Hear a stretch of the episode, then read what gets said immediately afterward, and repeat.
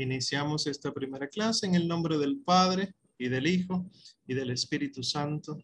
Amén. Te damos gracias, Señor, por la bondad de tus manos. Gracias por estar con nosotros. Gracias por llamarnos a ser iglesia.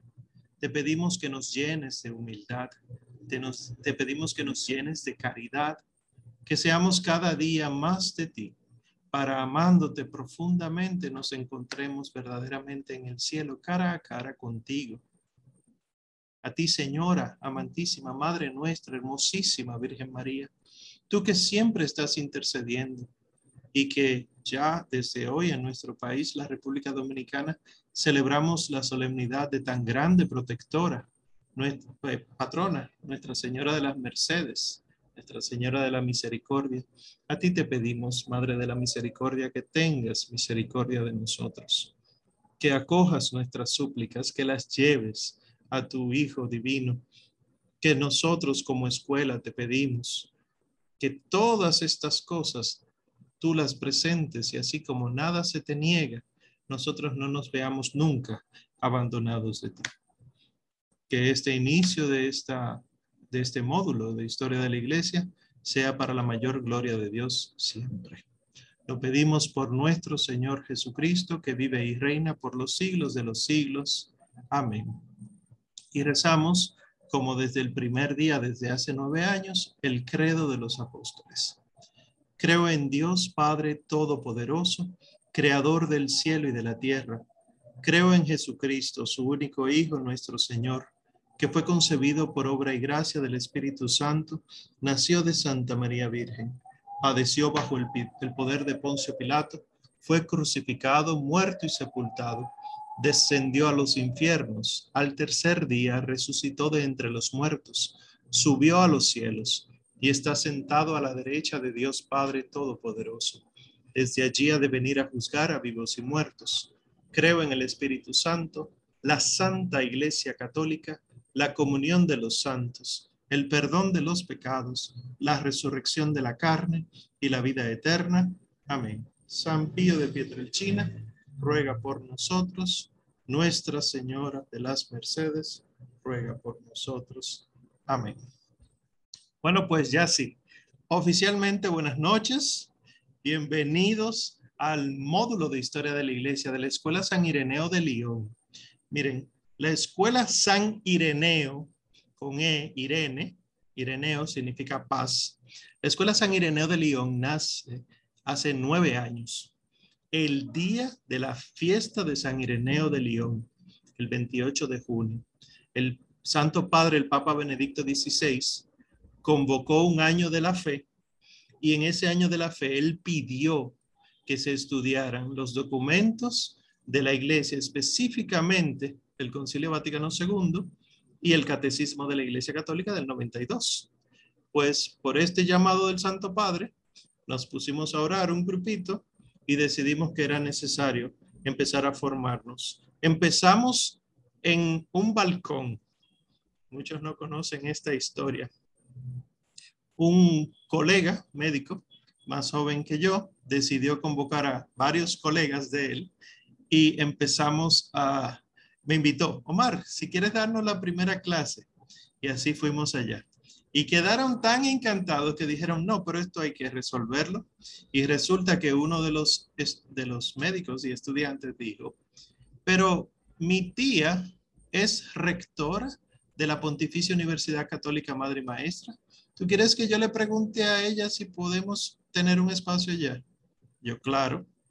A la semana teníamos un espacio en la Pucamaima y desde ese momento somos hijos de la Pontificia Universidad Católica Madre y Maestra de aquí de la República Dominicana, quienes se mantienen siempre al tanto de nosotros y de hecho nos promocionan desde el decanato de estudiantes para que cualquiera que quiera conocer más de la fe, pues cuentan con nosotros. Eh, y entonces la Escuela San Ireneo de León pertenece a un ministerio de formación que se llama Al Amparo del Altísimo. Muchos de ustedes ya lo conocen, es el ministerio que un servidor dirige, donde por medio de charlas, conferencias, cursos, talleres, invitaciones a radio, televisión, debates muy particulares en internet, eh, uno lleva, lleva la, la sana doctrina de la fe y descubre que ser católico es un compromiso grande y ser católico es una belleza grande. Pues al amparo del Altísimo tiene esta escuela de formación como el órgano eh, de formación permanente. Y empezamos un programa eh, específicamente con el catecismo. Agotamos el catecismo completo. Luego, el segundo módulo viene a ser el de la Biblia, Sagradas Escrituras. Vimos todos los libros de la Sagrada Escritura y los acabamos hace pocas semanas. Los que están con nosotros desde ese momento son unos teólogos acá. Háganle preguntas a ellos, no le hagan preguntas al profesor. Háganle preguntas a sus compañeros, que aquí hay muchos que saben muchísimo de Biblia y de catecismo. Y hoy, bendito sea Dios, empezamos historia de la iglesia. ¿Qué pasa? Que ninguna institución humana tiene dos mil años de existencia y no solo eso, que no es solo humana la institución que estudiaremos, sino que es también divina. Por lo tanto, no es mucha información dos mil años, sino que es mucha información, dos mil años de fe, de cuestiones sobrenaturales, de cómo Dios elige un pueblo y hace que exista esto donde ustedes y yo, por pura misericordia de Dios, pertenecemos a la Madre Iglesia. Entonces, para empezar, ¿verdad? Porque siempre tenemos una, una presentación eh, para dar apoyo, pero sí les advierto que nosotros vamos a leer mucho, porque ¿cómo uno puede resumir dos mil años de fe? Bueno, el Señor nos ayudará en ese sentido. En esta ocasión, ¿verdad? El módulo empieza con historia de la iglesia antigua, pero luego estudiaremos historia de la iglesia medieval, luego sigue la historia de la iglesia moderna y luego contemporánea. Y en un cuatrimestre adicional, como la mayoría de nuestros estudiantes son de este país, de República Dominicana, pues veremos historia de la iglesia dominicana. Ese último no es obligatorio para el resto, sino que al terminar historia de la iglesia en cuatro cuatrimestres, pues en teoría sabremos un poquitico más de la iglesia. Si quiero empezar con esto hoy. Hoy la noche no va a ser tan larga, pero sí quiero empezar. Bueno, antes de ponerle esto, quiero que vean el programa realmente. Ustedes estarán recibiendo, si no recibieron ya ahora mismo, eh, el programa de formación. Nosotros nos guiamos siempre con un programa, un cronograma específicamente. Esto ustedes lo van a tener en, su correo. Por favor, si alguno eh, faltó por agregar su correo, si no llenó el registro, está a tiempo, no hay problema. Si alguno quiere incluir a alguien más la semana que viene o a una comunidad entera más, puede hacerlo, no hay problema. Solamente tienen que enviarle el link de registro y ya para la semana que viene entonces, si lo llena ese registro, pues tendrá eh, todo lo necesario. Este eh, documento sobre todo. Miren acá el cronograma. Nosotros tenemos estos días, son pocos días para ver casi 500 años, pero el Señor es bueno. Entonces, eh, ahí les pongo los temas, ¿verdad? En la tercera columna, el nacimiento de la iglesia, los primeros conflictos y conciliaciones, etcétera. Trataremos de llevar un orden cronológico, pero hay ocasiones que no podremos llevar el orden cronológico porque tendrá que ser temático. Es decir, eh, en lugar de ver año por año qué pasó en ese momento, tendremos que agrupar, por ejemplo, el arte, cómo se desarrolló en aparte eh, porque lo que queremos es sistematizar el conocimiento, que ustedes y yo podamos entender un poquito más. Y si se fijan, hay una cuarta columna que se llama asignación de lectura. Obviamente para hoy no hay ningún tipo de asignación de lectura para 23 de septiembre, pero ya para la semana que viene sí. Y verán que hay un apellido muy peculiar, Jedin, y les pongo las páginas ahí. Hay solamente dos documentos que son de tipo obligatorio ese libro de Jedin y unos videos. Ambas cosas se les enviarán, si no se les envió ya, al correo. Un libro en PDF que nos encargamos de, conseguir. Ahí ustedes van a leer esas páginas muy tranquilos y luego entonces nos juntaremos para, eh, ¿verdad? En las clases, para comentar, para escuchar las impresiones de ustedes, qué cosas aprendieron y demás. Y en los, en los videos nos apoyaremos en unos videos que tiene el padre Javier Olivera Rabasi de la Orden de San Elías, eh, también argentino, a propósito de nuestros, de los compañeros de ustedes que son de Argentina. Eh, nos apoyaremos en unos cuantos videos de él y también están acá. El libro, si quieren comprarlo, cómprenlo, pero no vale la pena, a menos que ustedes se vayan a dedicar a, la historia de la iglesia el resto de su vida. ¿Por qué? Porque son 10 tomos. Aquí veremos solamente un tomo, porque son 2000 años. En Historia de la Iglesia Antigua será un solo tomo y ese es el que le vamos a enviar. Si alguno está interesado en tener los 10 tomos, escríbale a Ángel tranquilamente. Ángel es el secretario que ha estado ahí, el, el co-host, el co-anfitrión de esta reunión. Y se lo podemos enviar. Están aquí, pero nosotros no leeremos ese libro página por página, sino que se, temas. Si alguno se siente libre entonces de ir leyéndolo, pues bendito sea Dios, después me da clase a mí, que con mucho gusto la cogemos. Eh, abajo pues viene, ven los datos, eh, el correo nuestro que ustedes ya lo conocen, Escuela Formación San Ireneo León, EFSIL, arroba alamparodelaltísimo.com, la cuenta del Banco Popular para realizar sus pagos por transferencias o también por PayPal, los que son internacionales pueden realizarlo ahí. No puedo perder la oportunidad de decirle que si quieren dar algo más es bien recibido porque tenemos estudiantes becados y así entonces podemos eh, cubrir algunos gastos eh, que traen consigo todas estas conectividades y demás. Eh, pero no es obligatorio, ¿verdad? Es desde la bondad de su corazón. Y sepan que la Escuela San Ireneo de León tiene su Facebook, para los que todavía usamos Facebook, tiene su Instagram y también tiene un Spotify. Spotify, por si acaso alguno no está familiarizado, es un sistema de, para compartir audios. Nosotros, sin ningún compromiso, estamos eh, subiendo los audios gratuitamente.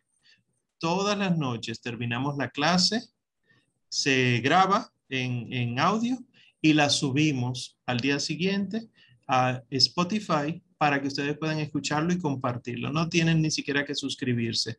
Estarán las clases enteras en Spotify. De hecho, todas las clases de Biblia ya están en Spotify desde hace tiempo y anterior a eso todas las clases del catecismo. Eh, sencillamente búsquenlo, escúchenlo mientras hacen ejercicio en el gimnasio, mientras eh, se suben en los autobuses, búsquenlo y se entretienen mientras lavan los trastes, que eso también ayuda. Y eh, sí. Y disculpe. También aprovechando que como esto se va a subir a Spotify, si hay alguien que lo escucha exclusivamente por Spotify, que también nos puede mandar un correíto en fsil arroba para nosotros saber e incluirlo también en la lista de correos y otras informaciones que se mandan de la escuela. Así, cierto. Nosotros tenemos estudiantes que no pueden asistir aquí presencial, pero que han venido formándose exclusivamente con los audios que subimos. Así que siéntanse ustedes, los que nos escuchan por Spotify ahora, parte de nuestra escuela, escríbanos al correo, identifíquense y así entonces pueden recibir los correos que, enviamos. Si necesitan algún material de apoyo, se lo enviamos también y así pueden tener su, formación a distancia, a distancia en el tiempo, ¿verdad? Eh, según eh, la voluntad de Dios. Pues bien, eso es todo lo que quería decirles. No es buena noche, buenas noches, claro que no, ahora que vamos a empezar la clase. Eh, pero lo que quería decirles del programa, ¿verdad? Que lo van a recibir. Pues lo que sí quería comentar para la noche de hoy, ya empezando la clase, es ¿qué es esto de edad antigua, edad media, edad contemporánea, edad moderna? Nosotros hemos oído hablar de prehistoria y de historia.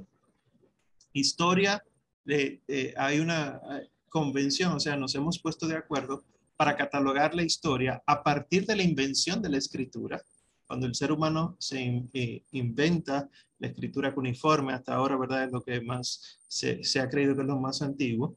Eso es cerca de 4.000 años antes de nuestro Señor Jesucristo, ¿verdad? Como la iglesia no existía en ese momento, sino que la Santa Madre Iglesia empieza a existir históricamente, eh, diríamos en tres momentos, por si acaso no lo saben, pero lo veremos rápidamente. La iglesia eh, empieza a existir básicamente cuando Cristo dice, tú eres Pedro y sobre esta piedra edificaré mi iglesia, ¿verdad?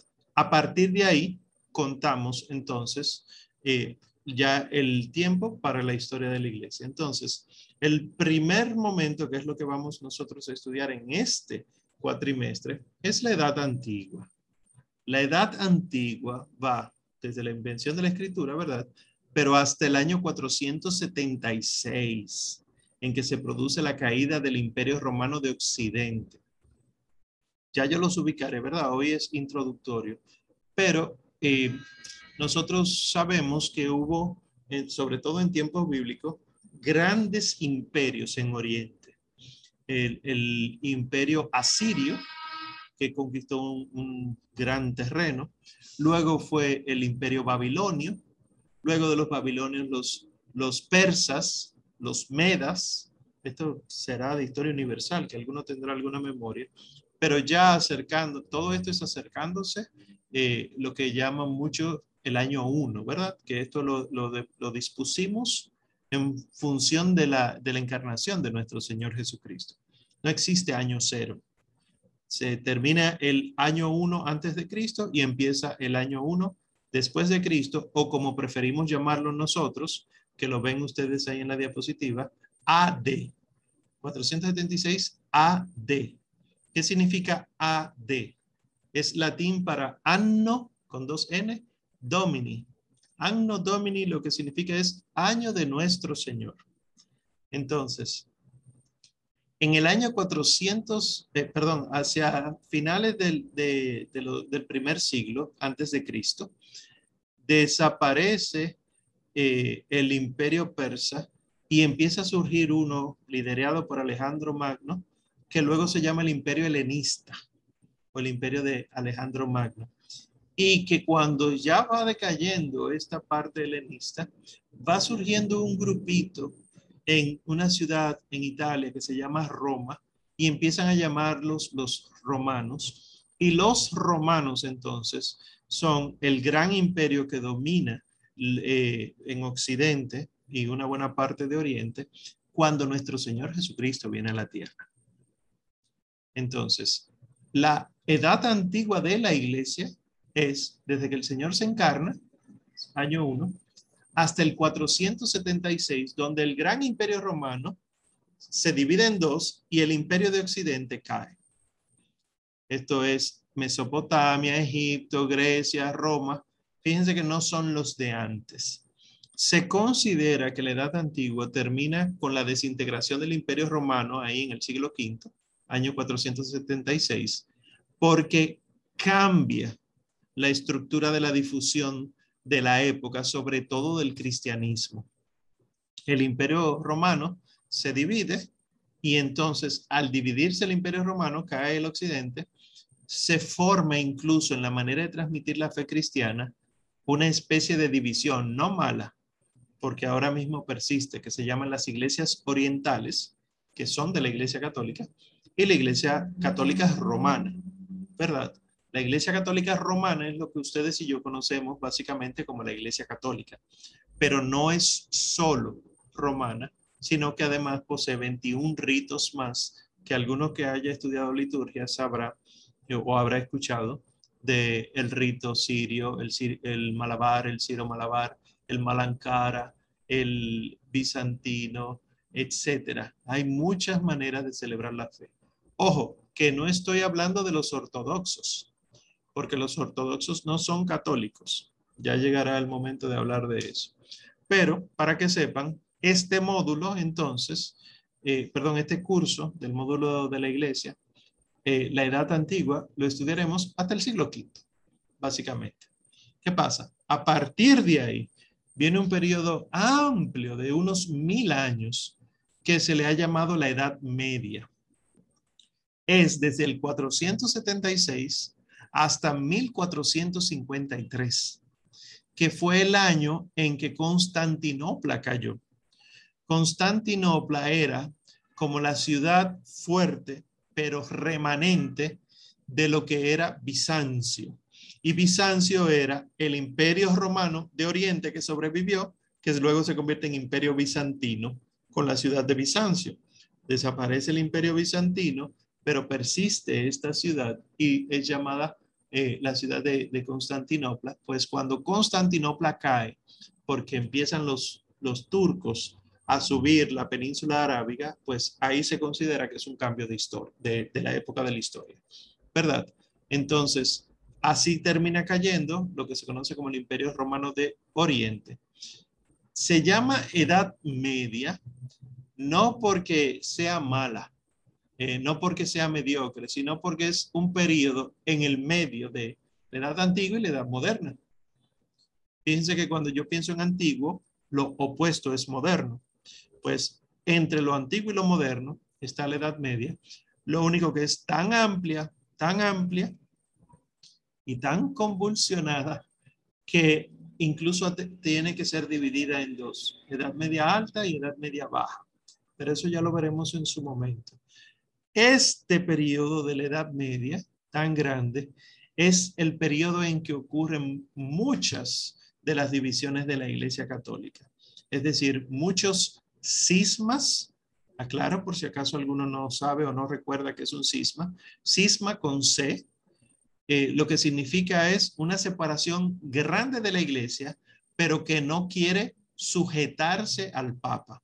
Es decir, creen en, en muchas cosas de la fe, pero no creen que sea necesario obedecer al Papa o someterse al Papa. Piensen, por ejemplo, en los ortodoxos. Piensen, por ejemplo, en los anglicanos. Piensen por igual en el luteranismo y, todas estas divisiones. El problema serio fue un cisma, pero es también el tiempo de grandes herejías. Ya veremos herejías en su momento. Las más grandes son de ahora, de la edad antigua, lo que vamos a ver, pero hay unas tan grandes que persisten hasta ahora que son de la Edad Media. Por ejemplo, Martín Lutero. El luteranismo la iglesia lo tiene clasificado como herejía porque niega verdades de la fe que el mismo Señor Jesucristo ha revelado en su palabra. Y surge también en la Edad Media un gran imperio sumamente importante, que es el imperio de Carlomagno. ¿Por qué es sumamente importante? Porque Carlomagno fue de los emperadores que quiso dedicar su imperio completo a Cristo. Y entonces eh, otorgó muchos bienes a la iglesia. De hecho, los que eran conocidos como los estados vaticanos fue un regalo de Carlomagno a la iglesia. Y luego, pues, fueron quitados con la unificación de Italia y, y termina entonces reduciéndose a lo que ahora se conoce como el Estado Vaticano, que tiene cerca de 90 años existiendo solamente. Pero era de la península itálica, una tercera parte correspondía a la iglesia. Eh, así de, bueno eran los emperadores en ese momento, específicamente Carlos Magno y el Imperio Carolingio, ¿verdad?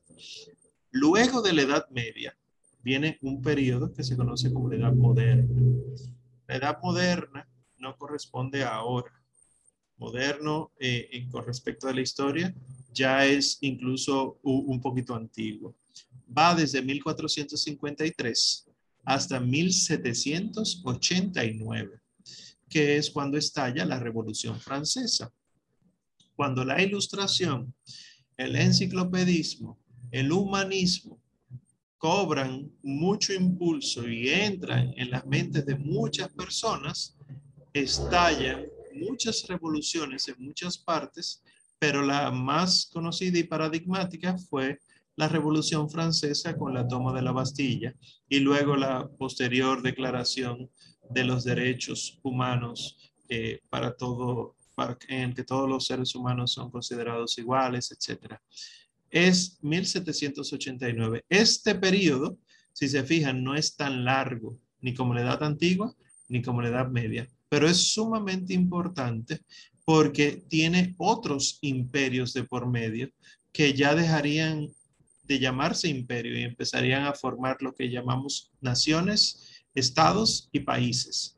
Pero los imperios españoles, que eran coronas, eran reinados, el, imperio eh, francés, galo en un momento se llamaba, el alemán o germano, ya lo veremos cuando lleguemos a esa, a esa parte de la historia.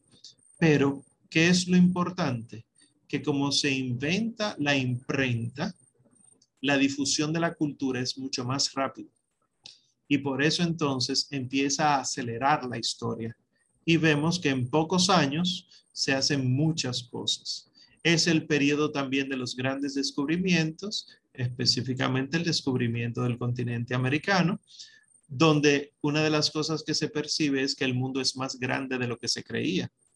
No es un tema de que si la Tierra es redonda o es plana, que no se creía que era plana, pero es un tema de que hay más hombres en este mundo y la implicación que eso tiene para la iglesia es mayúscula. Por eso ustedes tienen el primer sermón de la, de la defensa de los derechos humanos, que nosotros lo, tenemos la dicha de celebrarlo acá en la República Dominicana, el sermón de Adviento que hiciera la comunidad de los dominicos por medio de la voz de Fray Antón de Montesinos. Fray Antón o Antonio de Montesinos era el que le tocaba la misa eh, en ese momento le tocaba pues el predicar. Y ya la comunidad se había puesto de acuerdo y está el famoso sermón que, donde pregunta él a los españoles sobre los taínos, ¿acaso estos no tienen alma? ¿Acaso estos no son personas? Y empieza entonces a cambiar muchas cosas muchas perspectivas sobre la humanidad. Pues es esta época.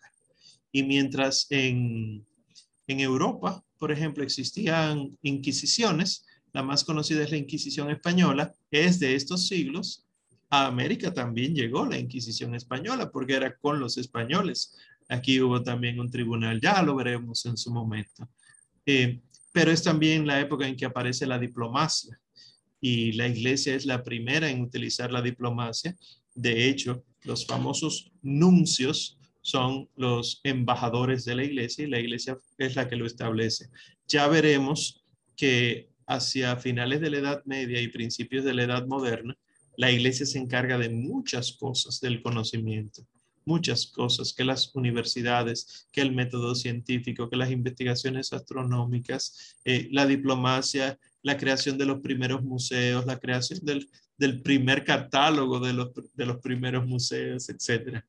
Pero también es la época del absolutismo, donde los reyes quieren adueñarse de todo y empiezan los conflictos con la iglesia, porque la iglesia, como no es un gobierno como el mundo, eh, estorba según los reyes. Y por eso veremos entonces este gran grito que lamentablemente nosotros los católicos no hemos sabido entender y estamos diciendo que sí a la separación iglesia y Estado, el gran grito de que la iglesia tiene que salirse de los asuntos públicos y quedarse solamente en la esfera de lo privado. Y bueno, siendo eso así, entonces el mandato del Señor Jesucristo eh, no se está cumpliendo. Vayan a todas las naciones, hagan discípulos, bauticen. No es vayan y que la gente ore en su casa.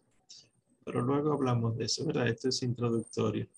Eh, y ya la última, el último periodo, la última época, es la edad contemporánea. La edad contemporánea va a partir de 1789, ¿verdad? Por la Revolución Francesa. Sin embargo, eso es en un gran conjunto de países, pero el Reino Unido, por ejemplo, no reconoce que la edad contemporánea empieza en esa época porque para ellos la Revolución Francesa no es nada. Ellos ya habían tenido su propia revolución un siglo antes, decapitando al, rey Carlos I. Y para ellos entonces la edad contemporánea empieza ahí con esa revolución. las pugnas humanas siempre habrá, ¿verdad? Pero ¿qué sí llama la atención de esta edad contemporánea? Sea cual, sea el inicio, que no es solamente una revolución ideológica eh, en favor del humanismo. Cuando digo humanismo, no me refiero a ser un ser humano, no es humanizar. El humanismo son corrientes ideológicas, filosóficas, específicas, corrientes de pensamiento, donde el ser humano no necesita de una divinidad para existir, no necesita de una trascendencia. El humanismo es ateo. Por lo tanto, el católico, aunque sí puede leer y debe leer eh, eh, libros sobre el humanismo, tiene que tener cuidado porque por el humanismo es que ha entrado muchos de los fallos que tenemos nosotros en muchas comunidades, donde a Dios se le consultan las cosas ya cuando hemos agotado todos los otros, eh, todas las otras opciones. Y a Dios se le consulta desde el principio, ¿verdad? Bueno, pues esto es consecuencia del humanismo. Eh, y entonces se destaca la revolución industrial. No es solo pensamiento, sino ahora la técnica, eh, la tecné. Se crean muchas cosas. Eh, y bueno, uno ya no hay, no hay nadie que pueda mantener el paso, ¿verdad? Con las creaciones técnicas y tecnológicas, sobre todo, ¿verdad? Pero la técnica. Y también entonces es la época de el inicio de las independencias de las colonias de, los, de las naciones del viejo mundo. Eh, conocidísima la de Estados Unidos, pero cada uno de nuestros países de aquí de América tiene su proceso de independización de, esta colonización que hubo en un momento y esto para este hemisferio del planeta es sumamente importante. Y fíjense que de eso hace poquito. Sin embargo, pienso por ejemplo en la de la mía, la de mi país, República Dominicana. En 1844 fue nuestra independización, 1844. Nuestros padres fundadores, Juan Pablo Duarte, Francisco del Rosario Sánchez y, Ramón, y Matías Ramón Mella, no, o sea, no hacen bien ni 200 años todavía, cuando no, no, no somos capaces de entender el ideario de nuestros fundadores. ¿Por qué quiero decir esto? Porque imagínense entonces qué sería el ideario, entre comillas, que el Señor Jesucristo estableció, las bienaventuranzas. Si con 200 años de una nación fundada yo todavía no sé cómo debe ser un país, imagínense cuánto hay que saber y amar a la iglesia que tiene dos mil años, todavía joven, pero también una señora que es muy eh, abochornada y sus hijos a veces no nos portamos bien. Bien, bueno, pues esto es un esquema general, ¿verdad? De lo que veremos en los siguientes cuatrimestres. Pero sobre la edad antigua, yo quisiera hacer un recorrido, eh, una especie de, vuelo de pájaro sobre todo lo que veremos y obviamente eh, ustedes acrecentarán aún más con sus lecturas y ya verán que nosotros vamos a salir sumamente interesados en todo esto y podremos tener conversaciones, al menos con el vino, ¿verdad? Los, los de aquí me han escuchado decir en varias ocasiones, in vino veritas, en el vino está la verdad. Usted no habla porque es tímido, déle una copa de vino y usted verá cómo empieza a hacer toda una apología de la historia de la edad antigua de la iglesia. Bien, bueno, pues para empezar, tú es Petrus, es ah, superan en impetram edificabo ecclesia mea. Tú eres Pedro. En el Evangelio según San Mateo, capítulo 16, versículos del 16 al 18, eh, se ve narrado el primado de Pedro. Tú eres Pedro y sobre ti edificaré mi iglesia. Sin embargo, ya el Señor dice mi iglesia. Los apóstoles no dicen Iglesia, ¿qué es eso? Tú nunca lo habías dicho, ¿qué es eso?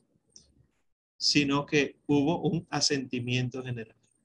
Y esto quiere decir que ya el Señor había hablado con los apóstoles sobre la iglesia y que cuando uno revisa el Antiguo Testamento, uno descubre la prefiguración de la iglesia, es decir, que la iglesia es parte del plan de Dios desde siempre. ¿Por qué? Porque el Señor, si crea al hombre, a su imagen y semejanza, lo crea hombre y mujer y les invita a multiplicarse. Pues, es decir, a crear otras personas. Pero si Adán y Eva no hubieran pecado, esos hijos de Adán y Eva, hijos e hijas, como dice el capítulo 5 del Génesis, hubieran sido hombres y mujeres unidos en el Señor. En griego, la convocatoria, el llamado que se le hace a la gente de parte de Dios y las personas vienen, se dice eclesía. Es decir, que Dios llamar a Abraham y decir, te daré un pueblo, está diciendo, crearé una iglesia. Dios, habiendo creado a Adán y Eva, diciéndole que crezcan y multiplícase, es, daré una iglesia. Y así sucesivamente, hasta tal punto de que se crea un pueblo, Israel, gobernado por jueces, luego se sustituye y se gobiernan los, reyes, Saúl, David, Salomón, y luego de esto entonces viene lo que nosotros conocemos del destierro y la vuelta del destierro y demás, viene el Señor Jesucristo. Y fíjense cómo el Señor Jesús y el Nuevo Testamento llama a la iglesia el nuevo pueblo de Dios o el nuevo Israel. Quiere decir que todo lo que había ocurrido hasta ese momento era preparando para que la iglesia existiera. Entonces, históricamente, porque en el corazón de Dios existe desde siempre, pero históricamente podemos decir que la iglesia empieza en ese eh, primado de Pedro, tú es Petrus, Mateo 16, del 16 al 18. Pero también podemos decir que hay otro origen histórico, que es el origen misionero de la iglesia, que es lo que la mayoría de la gente dice, ah, ese es el nacimiento de la iglesia. No, no, ese es el nacimiento misionero, que es el día de Pentecostés. Y hay un tercer nacimiento, que es el más hermoso de todos, que ocurre entre este que está en su pantalla y el de Pentecostés, que es el, eh, lo que San Agustín dice, del atre eh, pendente en cruces del costado abierto de Cristo colgado en la cruz, brotó la, la iglesia y sus sacramentos. San Agustín nos explica que cuando Cristo estaba crucificado, que fue perforado, uno dice, pero ¿para qué? Ya él no necesitaba sufrir más. O sea, ¿por qué le, se somete él mismo voluntariamente a ese sufrimiento? Bueno, es que si Cristo es el nuevo Adán, ¿cómo va a venir la mujer de Adán, Eva? Porque según el relato primero, Dios puso o sometió a un profundo sueño a Adán y de su costado, de una costilla, tomó a la mujer. Pues entonces el nuevo Adán tenía que estar en un profundo sueño para que abriéndole el costado naciera la nueva Eva. Esta nueva Eva es la iglesia, ¿verdad? Que tiene su cabeza, su hermosura, su esperanza en la Santísima Virgen María. La Virgen María es la primicia de la iglesia, la belleza misma de la iglesia, la iglesia esperanzada y esperanzadora que no muere, sino que vive eternamente en Dios. Pues así como entonces en la cruz eh, nace la iglesia, nace con la iglesia los sacramentos. Pudiéramos decir que ese es el inicio de, de todo el relato que estamos viendo, pero recuerden que el Señor resucitado, luego de eso, da un gran mandato, un gran envío. El, el, capítulo 28 del Evangelio según San Mateo, los últimos dos versículos, el 19 y el 20, dice el Señor, se me ha dado todo poder del cielo y de la tierra. Y yo les digo a ustedes, vayan y hagan discípulos a todas las naciones, bautizándolos en el nombre del Padre y del Hijo y del Espíritu Santo, enseñándoles a guardar lo que yo les he enseñado, y he aquí que yo estaré con ustedes todos los días hasta el fin del mundo.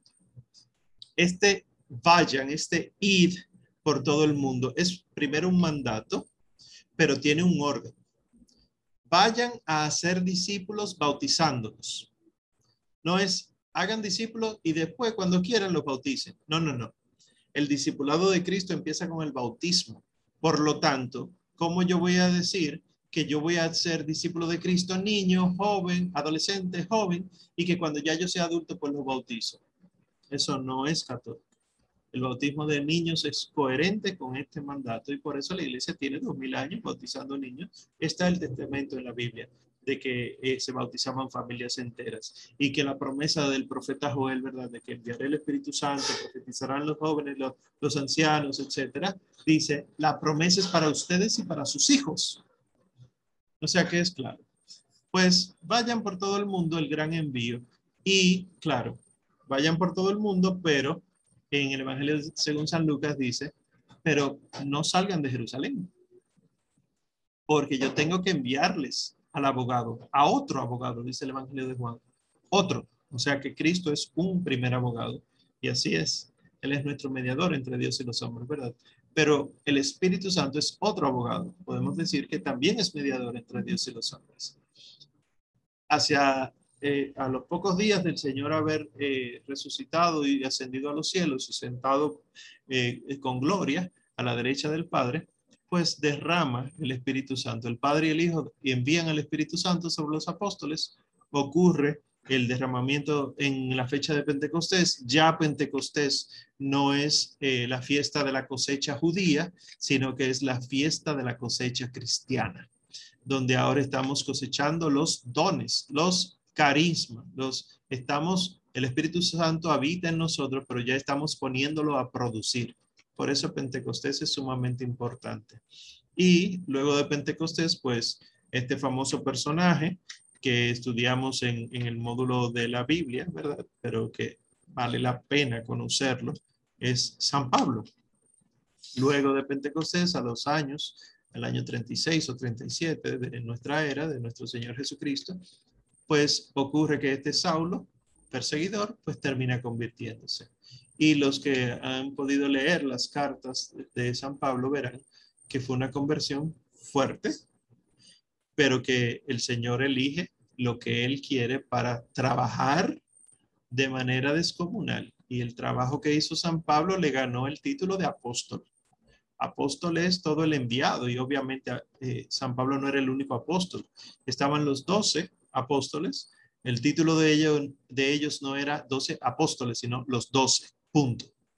Porque había otros apóstoles, por ejemplo, el que educó a San Pablo en la predicación, San Bernabé, era apóstol y así otros tantos eran apóstoles. Y bueno, pues San Pablo fue indispensable en todo este proceso, que así lo quiso el Señor.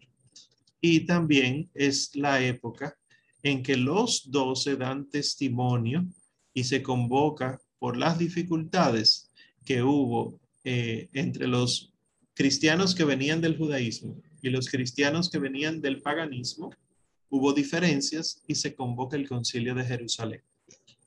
El concilio de Jerusalén, que lo pueden encontrar en los Hechos de los Apóstoles, ya lo hablaremos en, en otras clases, fue el primer concilio de la iglesia. Ojo, no el primer concilio ecuménico, sino el primer concilio. ¿Qué estoy diciendo?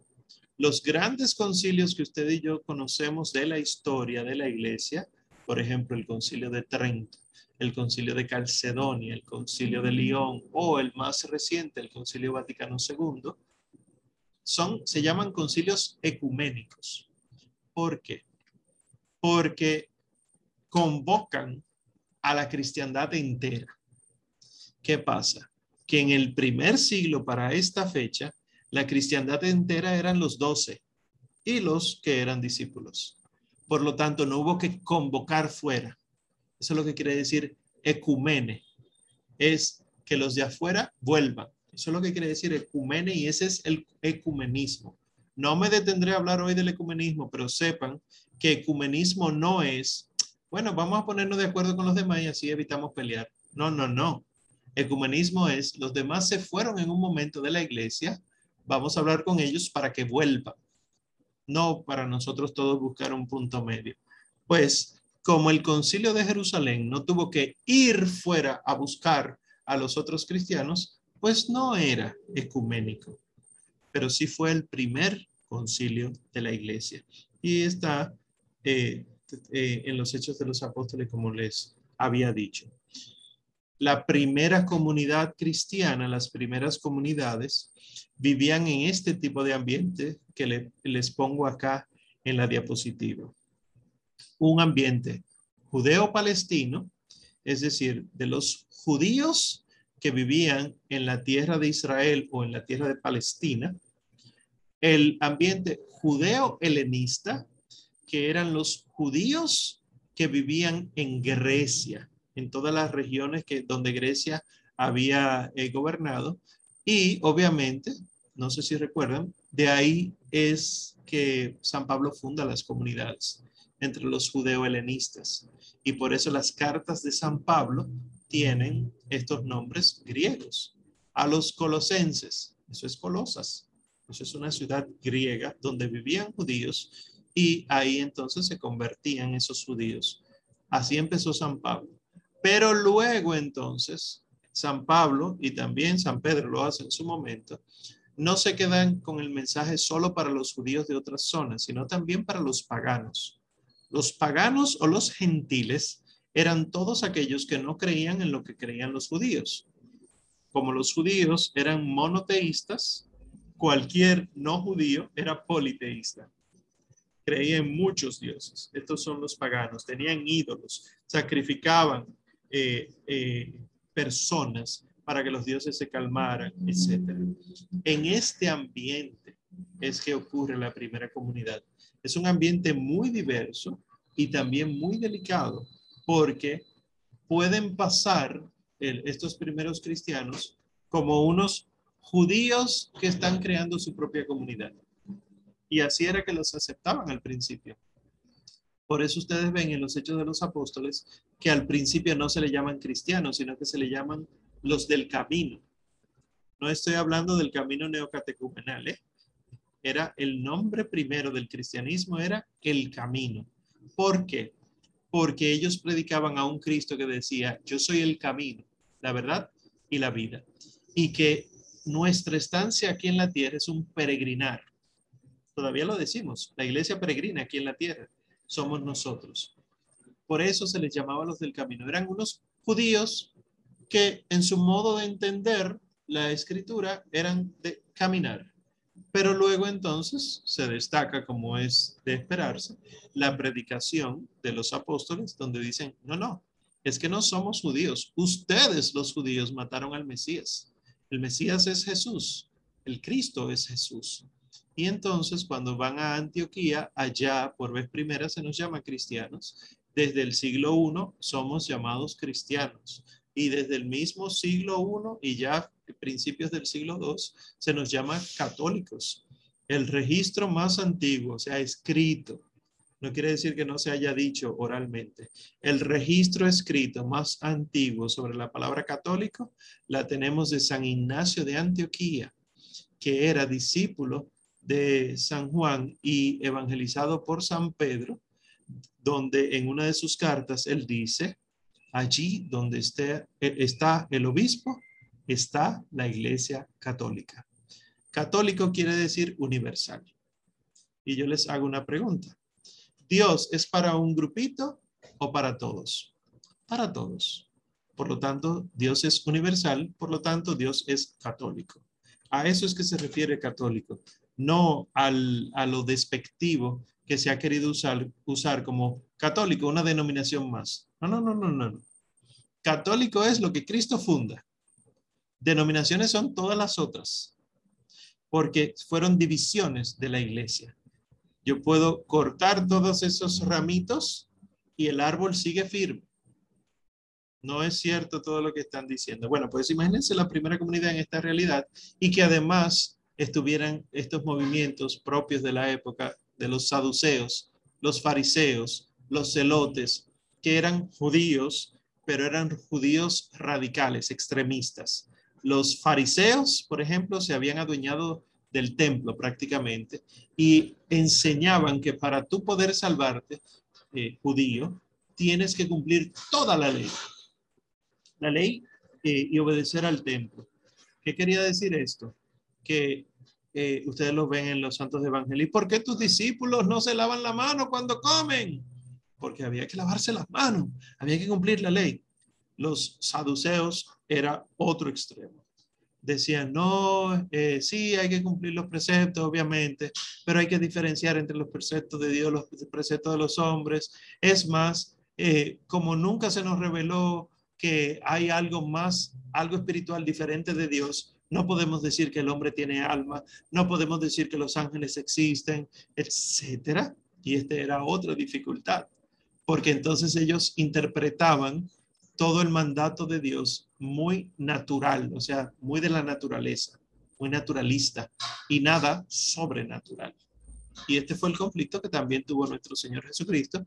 Y ese conflicto entre saduceos y fariseos fue el que utilizó San Pablo para defenderse de una acusación que le hicieron y que lo metieron en la cárcel, que donde eh, él estaba siendo acusado, ¿verdad?, por los judíos eh, y lo metieron preso. Y entonces él pidió, por favor, que, se, que, lo, que se lo dejaran defenderse. Y al defenderse, él ve que hay saduceos y fariseos y dicen, a mí me pusieron, me metieron preso aquí porque yo digo que hay resurrección de los muertos. Y empiezan los fariseos a decir, sí, ah, no, pues ese hombre está bien, porque los saduceos dicen, no, es que no existe. Y bueno, nada, San Pablo siendo muy astuto según lo que el Espíritu le inspiraba. Los celotes, eh, hubo incluso un apóstol que era celote, Simón. Simón el celote, obviamente él dejó eh, los celos con Z eh, cuando ya se convirtió al Señor, pero los celotes eran celosos de su, de su pueblo. Entonces no toleraban. Los celotes eran como, como una, una una manera de, tergiversación de los macabeos. Los macabeos eran sumamente celosos. Estoy hablando de dos siglos antes de Cristo, ¿verdad? Y, mataban a quien sea con tal de que se respetara a Dios. Pues los celotes eran así. Los celotes, por ejemplo, había mucha gente, ah, que viene el emperador no sé quién. Bueno, el emperador no, viene el procurador. Eh, de, los romanos y hay como un encuentro, etcétera. El celote fácilmente se acercaba en medio de la algarabía y le clavaba un cuchillo por la espalda y luego se iba. Hubo muchos celotes porque no, los judíos no estaban de acuerdo con, con este dominio del imperio romano. Entonces, ¿qué pasa? El imperio romano sí tuvo sus ventajas en el cristianismo. ¿Por qué? Porque como el imperio romano llegaba a las ciudades, pero no les quitaba lo de las ciudades, sino que lo que hacía era adoptar eso. Por eso los dioses romanos son similares a los dioses griegos. Eh, entonces lo que hacían era respetar esas normas, las ciudades seguían existiendo. Y como Roma eh, estableció este primer gran sistema que todavía tenemos, ¿verdad? Hasta el día de hoy, de las calzadas, donde todos los caminos del imperio entero dirigían a Roma y además como el imperio romano sirvió como unión de todas esas diferentes naciones, todo eso fue utilizado por los apóstoles y por los primeros cristianos. ¿Por qué? Si yo eh, soy cristiano en un extremo del imperio, por ser del imperio, yo puedo llegar al otro extremo a pie evangelizando y no tengo que pasar fronteras, no tengo que pasar aduanas, no tengo nada de eso. Voy, predico, vuelvo. Y lo mismo en la cohesión cultural. Todas las naciones tenían que saber latín porque era el idioma del imperio. Y así entonces el latín facilitó la predicación. Pero esto no impidió que surgieran conflictos. Desde fuera, los cristianos eran muy perseguidos por los judíos. Los judíos estaban buscando la manera de hacer desaparecer el cristianismo. Incluso empezaron a chismear, a hablar mal del imperio, eh, perdón, del cristianismo con el imperio y llegaron a decir que los cristianos estaban en contra del imperio y por eso empiezan las persecuciones. Pero también hubo conflictos internos, como aquello que les decía de que eh, había problemas entre los cristianos que venían del judaísmo y cristianos que venían de la gentilidad y hubo que crear el primer concilio, el concilio de Jerusalén. Esas fueron las condiciones para que empezaran a establecerse las normas de la iglesia.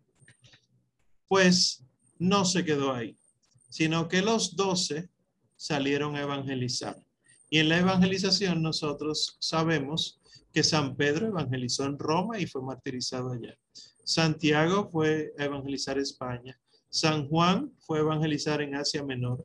San Simón al norte de África, Babilonia y Persia. San Bartolomé viajó a la India a evangelizar. San Mateo evangelizó allá en Judea, se estableció allá.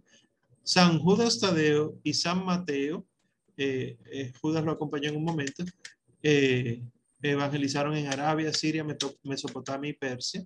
Santo Tomás evangelizó en la India. San Matías evangelizó en Etiopía.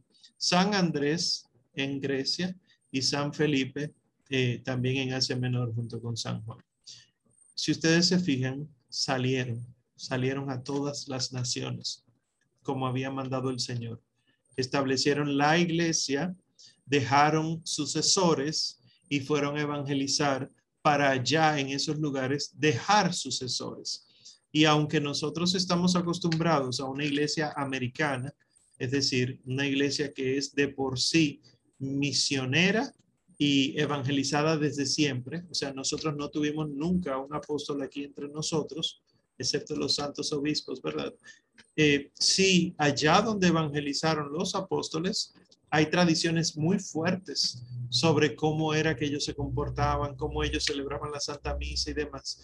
De hecho, pienso, por ejemplo, en Santo Tomás, que evangelizó en la India, que era el que estaba uno de los más distantes de todos, como los ritos de allá de la India tienen unas particularidades, sobre todo en colores, y además como para la, la dormición de la Virgen, o sea, en el momento en que la Virgen pasa de esta tierra al cielo, Santo Tomás también llegó tarde, como en el relato de la resurrección de Cristo, que Tomás no estaba con ellos. Sin embargo, para que, así como el Señor Jesús mostró misericordia con Santo Tomás y fue el único que introdujo los dedos y las manos en las llagas, asimismo la Virgen Santísima tuvo un gesto de misericordia, ella la Madre de la Misericordia, con Santo Tomás y cuenta esa tradición y es de la India, que ascendiendo la Señora Santísima al cielo, o sea, siendo asunta, llevada por los ángeles, eh, ella decidió quitarse el cinto de su vestido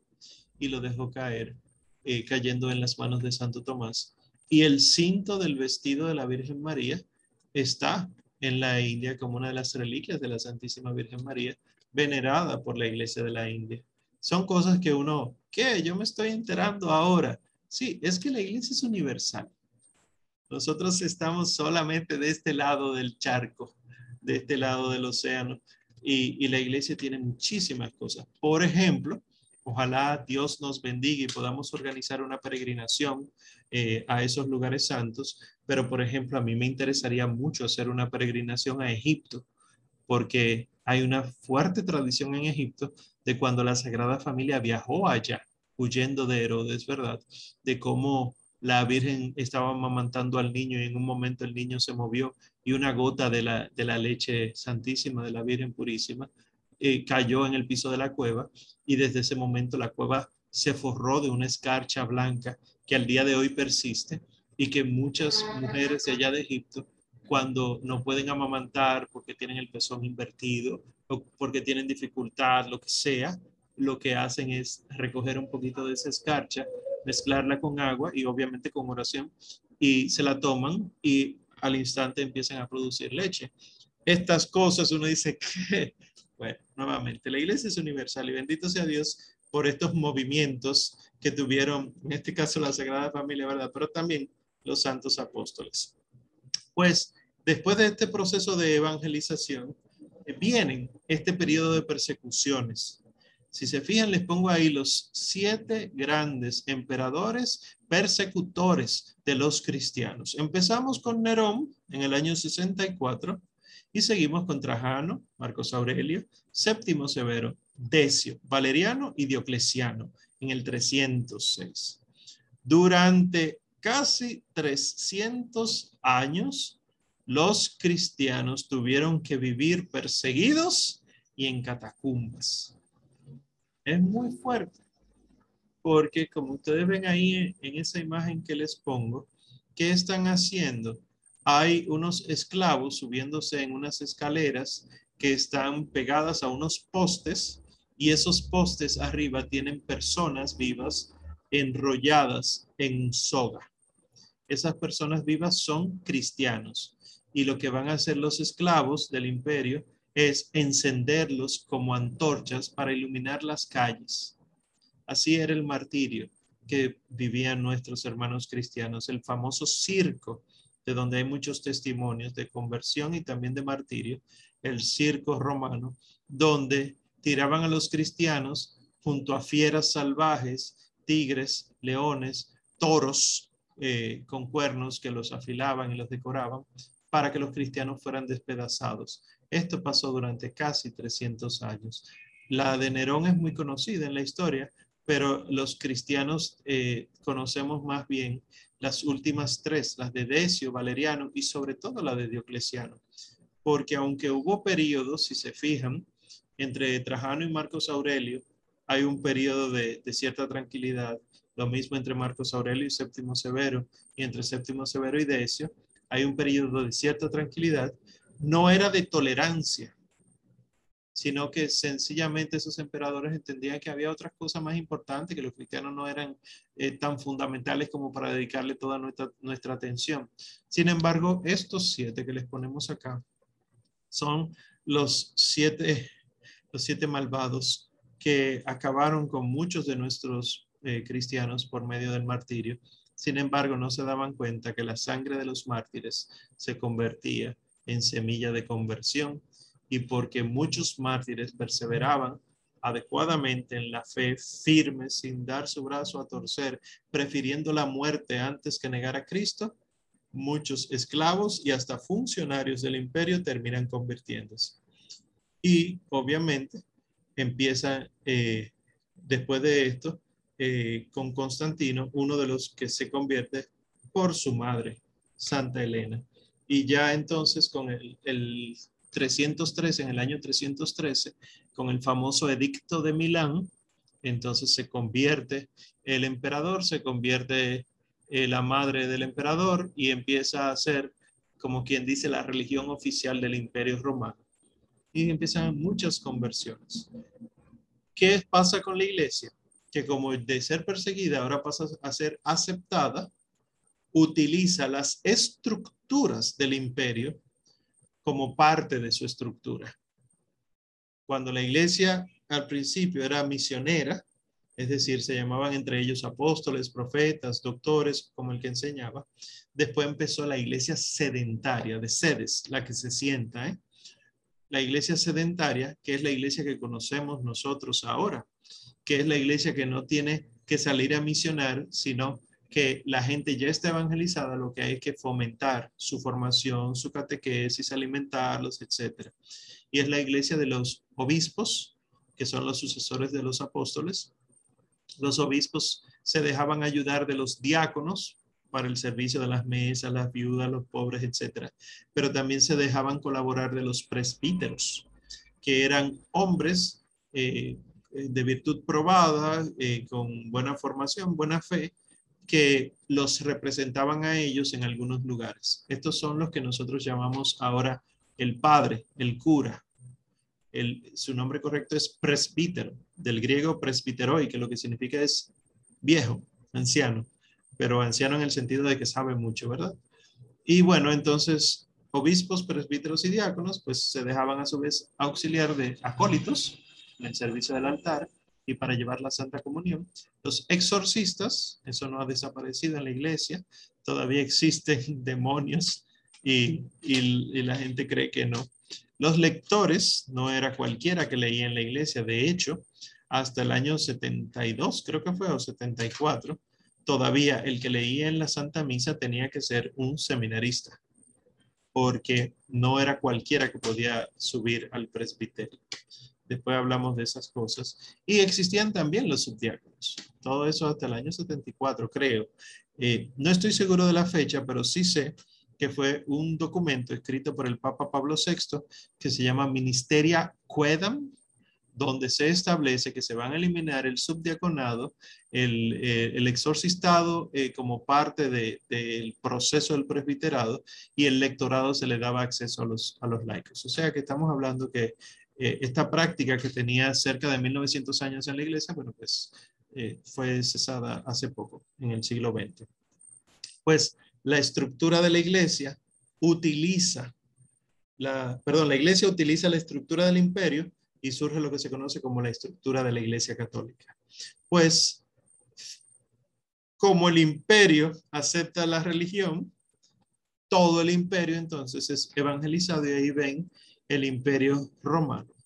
Ven en el extremo izquierdo, en el centro, la Hispania, que luego se llamará España, ¿verdad? A su norte, noreste, Galia, Italia.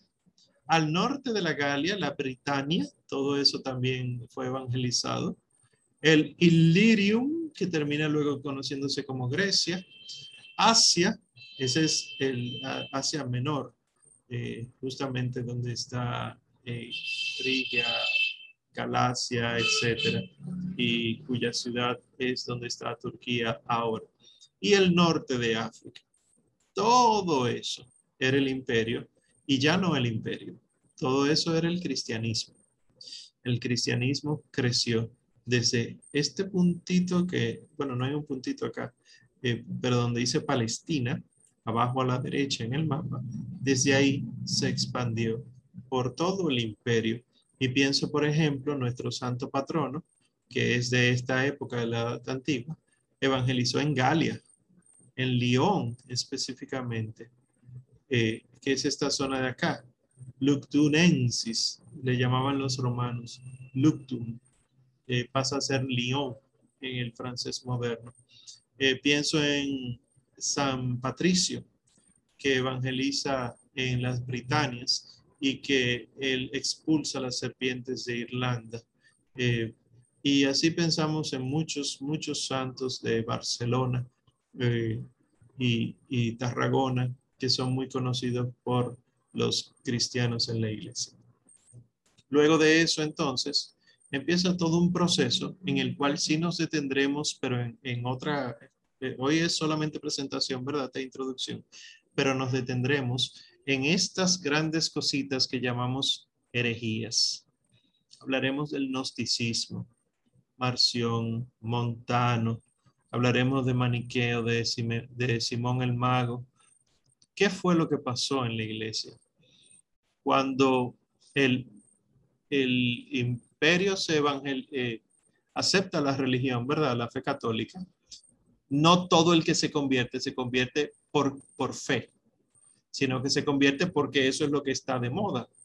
Ustedes lo saben que la mayoría, lamentablemente, de nuestros hermanos católicos son católicos por herencia familiar, no por convicción. Y por eso muchos damos mal ejemplo pues eso pasaba en esa época. Y había entonces muchos que interpretaban la fe como querían. Y algunos decían, no, no, no, no, Cristo fue un hombre, sí, pero no fue Dios, fue que Dios habitó en él. Eso es una herejía. Y después, después decía otro, no, no, no, te equivocas. Cristo sí fue Dios. Lo que pasa fue que tomó apariencia humana. O sea, es como que él se vistió de hombre, se puso una ropa de hombre, pero él era solo Dios. Y después había otro que decía imposible. Cristo es Dios y hombre verdadero. Lo único que no es Dios 100% y hombre 100% porque eso no existe.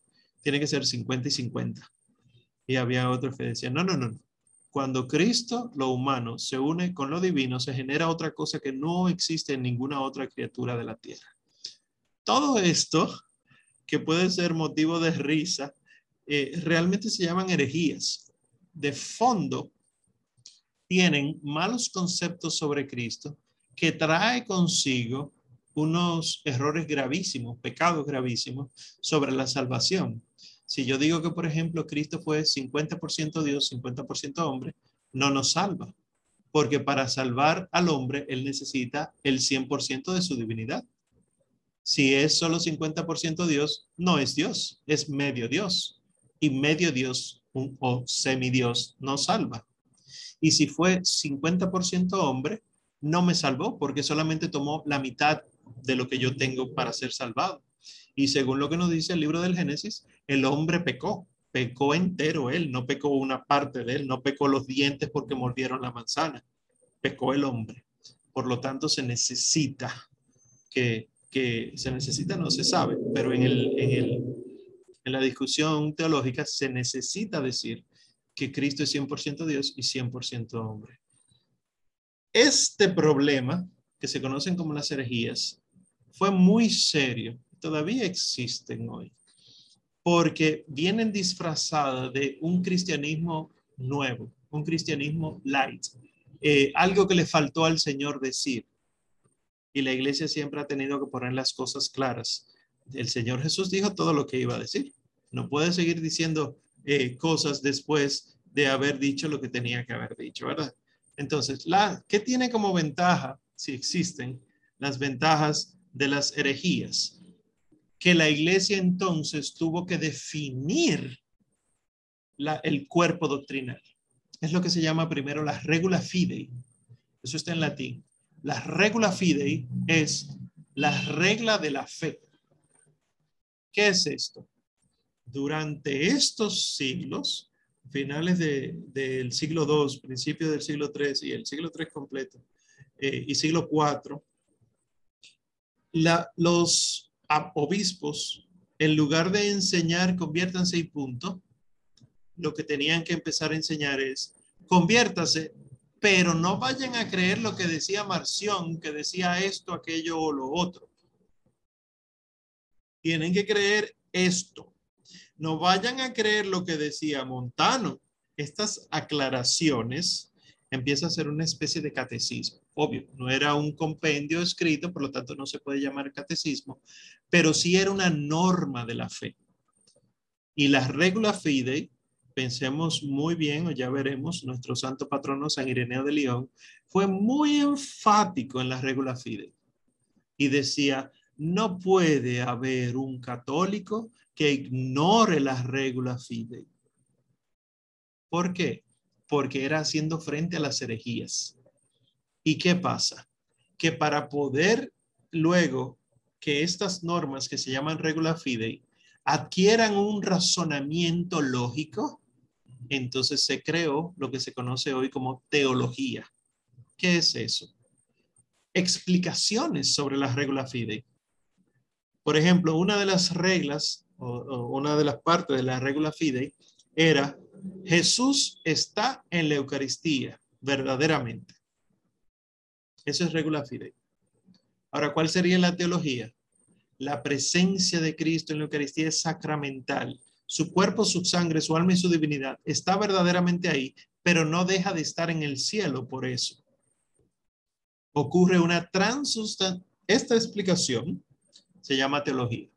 Entonces, como Dios hace bien eh, todo lo que tiene que hacer y todo obra para el bien de los que aman a Dios, de las herejías y los herejes, pues la iglesia entonces empieza a sintetizar lo que se conoce como la teología. Primero la regula fide y luego la teología. Ya hoy no se habla de regula fide porque eso respondió a un periodo específico de la iglesia, pero sí hablamos de teología. Y nuestras clases en la Escuela San Ireneo de León, aunque es eh, formación básica, ¿verdad? Entre comillas, siempre está impregnada de la teología. Siempre hacemos explicaciones teológicas al respecto. ¿Qué pasa?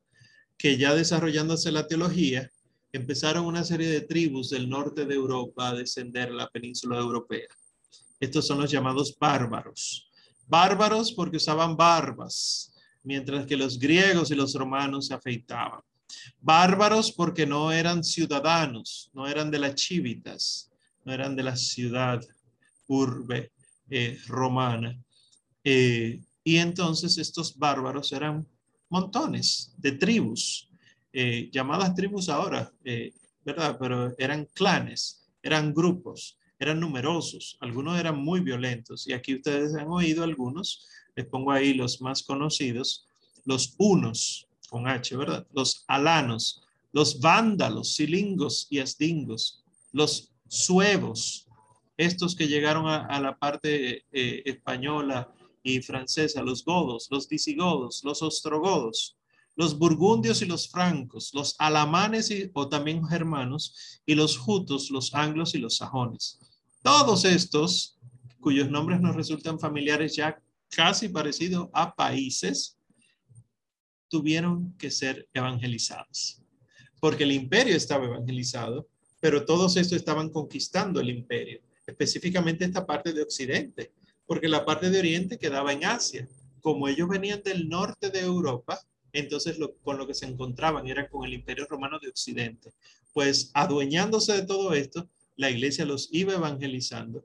Y en el proceso de evangelización entonces también ocurre eh, lo que tiene que ocurrir, que es la caída del Imperio Romano de Occidente. Empiezan los grandes saqueos eh, en Roma, empiezan todos estos clanes a adueñarse, cae el imperio romano de Occidente en el año 476. Todo eso eh, es lo que nosotros vamos a ver en esta materia. Miren ahí frente a ustedes la división del imperio. La pars occidentalis en rojo, la pars orientis o orientalis en púrpura Y miren qué curioso o curiosa la leyenda. Lo que está en rojo, las divisiones se llaman, eh, es decir, del lado morado, que las rayas son rojas, las divisiones se llaman provincias. Sin embargo, las rayas amarillas se llaman diócesis. Las diócesis actualmente es la división que utiliza la Iglesia Católica para eh, referirse al territorio que gobierna un obispo. Pues diócesis era la manera en la que se dividía el imperio romano. Entonces, cuando fue la, fe cristiana asumida por el imperio, pues la fe cristiana también asume esto de las diócesis. Luego veremos incluso que hasta las vestimentas primeras litúrgicas y, las no litúrgicas, el hábito talar se llama ahora, originalmente eran de, de la alta clase romana. Pero eso ya lo veremos más adelante. Pues todo esto, que es realmente fenomenal, fantástico, todo esto es lo que vamos a ver, si Dios quiere, en esta materia. A ver, preguntas, dudas, aclaraciones. Déjeme leer el chat primero, que tenía muchas cosas. Em, en San Agustín, Florida, hay un santuario Nuestra Señora de la Leche, dice Patricia Grau. Ciertamente, Nuestra Señora de la Leche es esta de Egipto. Y agosto del 70, ah, gracias, Agosto del 72 fue cuando se escribió Ministerio Acuerdo. Preguntas, mis queridos, dudas. Son muchas cosas, como ustedes ven, pero vamos a ir poco a poco. Para que vean, hubo de todo. Sí, doña Bienchi digo que está amplísimo. hay, que leerlo mucho. Sí, sí. Sí, pero ustedes saben, trataremos de ser bien pedagógicos, bien tranquilos. Cuento con sus lecturas. Si no leen, pueden entrar a clase, no pasa nada, porque hay algunos que se sienten culpables, etcétera. Pero yo prefiero que lean, porque así entonces nos enriquecemos más y no depende nada más lo que diga el profesor porque fíjate, eso también es historia universal. Exacto. Eso es historia universal también. Que también mucha gente lo, lo, aparta. Es como si la iglesia no tuviera que ver nada con la historia universal. No, no. Aquí vamos a verlo inmerso en la historia universal. Entonces lo estudiamos de niño, pero ya te olvidamos. sí. No, no, está revelando usted su edad. Tranquila. Bien, ¿Alguien más? ¿Alguna duda? ¿Alguna aclaración? ¿Qué tal? Hola. Ahora ya pude, llegar a mi casa. Estaba viajando en el tren y no podía prender la cámara. Eh, sí, yo tengo una duda. Cuando vos decís, eh, no sé si fue San Irineo, que fue el discípulo de Juan y evangelizado por Pedro. Que San Ignacio de Antioquía. Ah, San Ignacio de Antioquía, cualquier cosa puse. Buenísimo, esa era la, la duda que tenía. Sí. Ah, perfecto. Sí, San Ignacio de Antioquía tiene unas cartas hermosísimas. No nos dará tiempo aquí de leerlas, créanme, que si, si tuviéramos que estudiar la historia de la iglesia año por año, nos faltarían dos mil años de vida, porque es que son tantas cosas. Ah, y también te iba a hacer otra consulta. Sí. Eh, en relación a la creación de la iglesia, pero en el sentido de estructura, o sea, arquitectónica, ¿no? Como hoy la conocemos, porque hasta en el 313 dijiste, ¿no? Que fue perseguido, o sea, que vivimos en persecución, y una vez que, una vez que el imperio adoptó eh, la fe cristiana, ahí ya se, cesaron las persecuciones. A partir de ahí se empezaron como a crear los lugares físicos. Sí, también, eso lo veremos en su momento, pero por ejemplo, lo que nosotros llamamos ahora basílica no era lo que existía antes como basílica.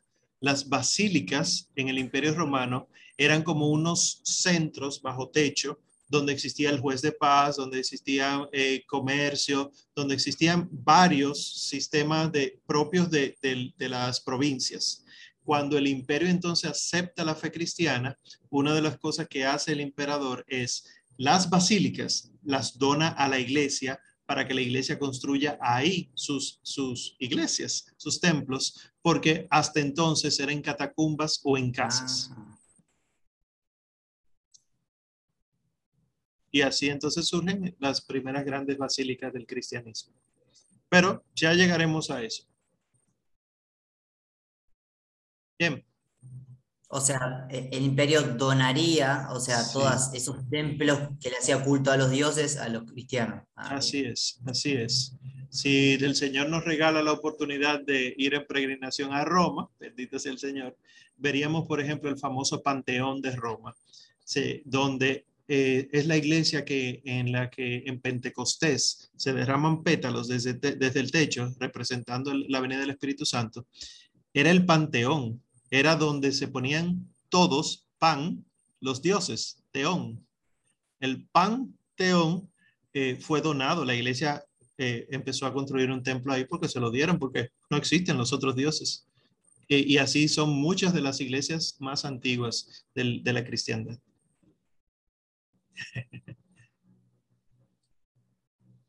Bien, ¿alguien más? ¿Alguna duda? Todo esto fue introductorio, ¿eh? Si se sienten abrumados, respiren, oren a San Ireneo de León, a la Santísima Virgen, ¿verdad? Que, siempre nos acoge para que las cosas sean tranquilas. Y recuerden que pueden hacer cualquier tipo de pregunta eh, en cualquier momento. Bien, pues nadie más tiene... Omar, una pregunta. ¿No vas a mandar la presentación o, o eso está también en, bueno, nosotros eh, no las enviamos, si la quieren se les puede mandar, pero realmente no vamos a tener presentaciones así como la de hoy, llena de dibujitos y demás, porque eso cuesta. ok. Sí. Pero sí estará, tienen el libro, si no les ha llegado, tienen el libro, tienen el programa, tienen los links para los videos del padre Javier Olivera y también tendrán los audios disponibles en Spotify. Ángel Hernández, adelante. Eh, que hubo un inconveniente cuando se estaba enviando el correo y el correo del libro está en un segundo correo aparte. Pero a mí me pasó, y le pasó a varios compañeros que me han ido escribiendo a lo largo de la clase, que el correo del libro llegó al spam. Entonces, si ustedes no ven al libro, probablemente es porque está en el spam. Ok. Está bien, el correo no deseado. Pues. El correo no deseado, sí. Y también recordarle eh, del grupo de, de, WhatsApp. Ese joven que está hablando ahí, ese doctor, el doctor Ángel Hernández, es médico. Él es nuestro secretario. Así que todas las preguntas a Ángel, por favor.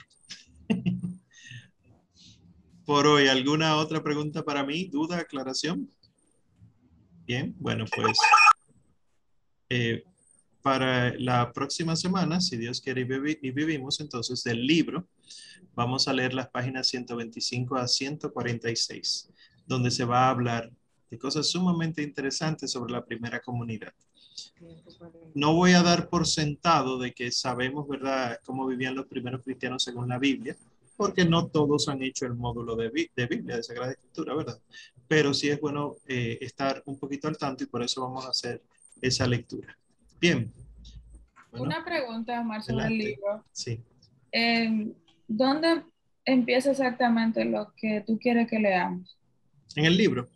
en, el título. Lo llevamos, lo llevamos de la página, tú sabes que está en PDF, entonces yo estoy confundido.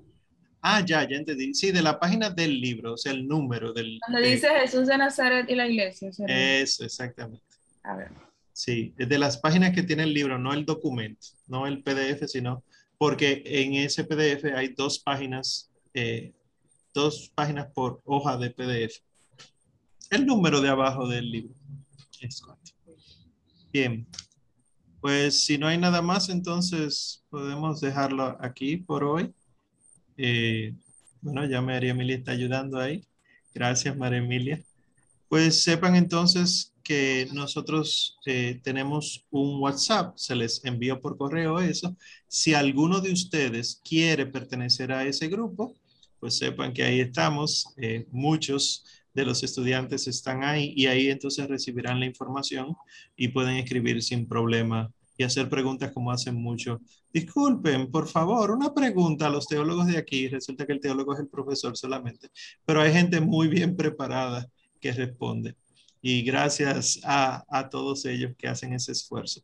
Gracias también a nuestros eh, egresados. No, no, sé si hay otros, pero yo sé que Patricia Grau está por acá. Patricia Grau es egresada de nosotros. O sea, Patricia estudió todo el pensum y ha querido volver con nosotros.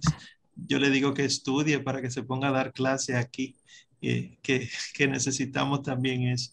Pero nada, gracias Patricia también por estar acá. Y gracias a todos ustedes. No, gracias a, usted, a ustedes, contentísima de volver a la escuela. Gloria a Dios. Sí, Patricia es, bueno, egresada, pero también ha ido de misiones y tiene unas historias fenomenales para que hace que cualquiera se convierta. Hablen con Patricia, agréguense al, al, chat, escríbanle a Ángel, ¿verdad? Ese número de teléfono que le escribieron por el correo. Ángel, agrégame a ese fantástico, fenomenal, fantabuloso chat. Y ahí entonces eh, Ángel le dice que sí. Si no lo dicen así, él no los agrega. bueno, pues eh, vamos a concluir por hoy. Eh, normalmente no terminamos tan temprano, pero Dios es bueno. En el nombre del Padre y del Hijo y del Espíritu Santo. Amén. Te damos gracias, Señor, por esta oportunidad y gracias a ti de manera especialísima, Madre Santísima, por habernos permitido empezar, por habernos permitido eh, tener este, este primer deseo y ya tú todo lo otro lo completarás desde tu inmaculado corazón.